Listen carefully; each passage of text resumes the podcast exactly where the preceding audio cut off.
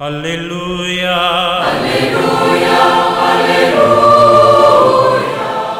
Hola, ¿qué tal, queridos amigos, hermanos? Estamos en el domingo 20 durante el año.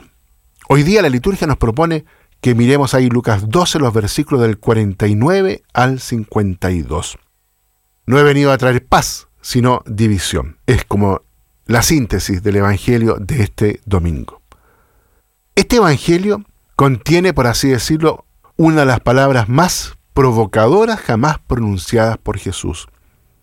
¿Creen que estoy aquí para dar paz a la tierra? No, les aseguro, sino que división. Porque desde ahora habrá cinco en una casa y serán divididos, tres contra dos, dos contra tres.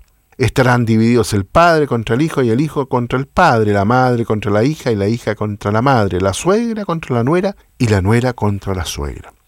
No he venido a traer paz sino división. En realidad esta es una frase tremendamente misteriosa de Jesús, que contrasta con otras que también él mismo pronunció, como por ejemplo, la paz les dejo, mi paz les doy. Esto quiere decir que no hemos de entender las palabras de Cristo según nuestros propios criterios, sino no hay que entenderlo como él mismo dice, no como lo da el mundo. La paz de Cristo no consiste en la carencia de lucha, no se identifica con una situación de indiferencia, donde todo da lo mismo, donde todo da igual. Tampoco proviene de la eliminación de las dificultades. Cristo es todo lo contrario a esa falsa paz, a esa actitud que podríamos llamarla sin contenido, sin sustancia, que en el fondo delata que uno no tiene nada por lo que valga la pena luchar, vivir y morir. Jesús en realidad es pura pasión, fuego devorador, he venido a prender fuego en el mundo, como dice el mismo Jesús. La palabra de Dios contiene también una palabra que Jesús nos pone, por así decirlo, en crisis y que hay que explicar, porque de otro modo puede generar malos entendidos. Tal como lo hemos dicho, Jesús dice, ¿piensan que he venido a traer paz a la tierra? No, sino división. En realidad, miremoslo en profundidad. ¿Qué significa esto? Significa que la fe no es, como dice el Papa Francisco, no es un elemento decorativo, ornamental, Vivir la fe no es decorar la vida con un poco de fe, con un poco de religión. No, no se trata de eso. La fe no es esto. La fe comporta una elección. Elegir a Dios como criterio, base de la vida. Y Dios no es vacío. Dios no es neutro. Dios es siempre positivo. Dios es amor y el amor es positivo. Después que Jesús vino al mundo, no se puede actuar como si no conociéramos a Dios, como si fuese una realidad abstracta, vacía, de referencia puramente nominal. No, Dios tiene un rostro concreto, tiene nombre. Dios es misericordia, Dios es fidelidad, es vida que se dona a todos nosotros. Por esto Jesús dice, he venido a traer división. No es porque Jesús quiera dividir a los hombres entre sí, al contrario, Jesús es nuestra paz, Él es nuestra reconciliación.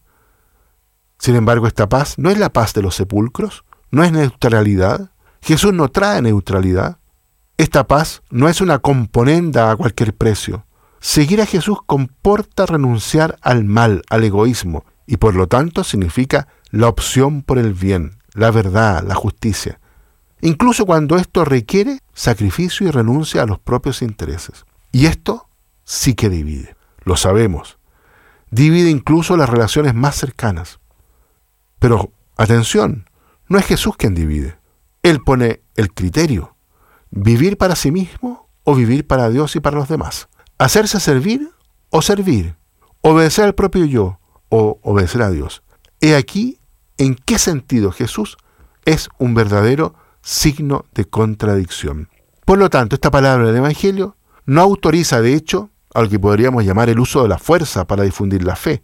Es precisamente lo contrario. La verdadera fuerza del cristiano es la fuerza de la verdad y del amor, que comporta renunciar a toda violencia. Fe y violencia son incompatibles. En cambio, fe y fortaleza van unidas, van juntas. El cristiano no es violento, pero es fuerte. ¿Con qué fortaleza? La de la mansedumbre. La fuerza de la mansedumbre, es decir, la fuerza del amor. También hay que decirlo, entre los parientes de Jesús hubo algunos que en un cierto punto no compartieron su modo de vivir y de predicar. Lo dice el mismo Evangelio. Sin embargo, su madre lo siguió siempre fielmente, manteniendo fija la mirada de su corazón en Jesús, el Hijo del Altísimo. Y al final, gracias a la fe de María, los familiares, los amigos de Jesús, los contemporáneos, entraron a formar parte de la primera comunidad cristiana. Por eso los quiero invitar entonces, queridos amigos, hermanos, para que le pidamos a la Virgen que nos implore y nos regale ese mismo espíritu que lo animó a ella, ese fuego que animó su corazón y que naturalmente nos hace libre a todos nosotros y que nos lleva siempre por este camino de la opción por el Señor. Una opción que muchas veces va a ser difícil y que va a dividir las aguas con otros, pero es el camino que el Señor nos invita a vivir. Que Dios los bendiga a todos y a cada uno. Aleluya. Aleluya. Aleluya.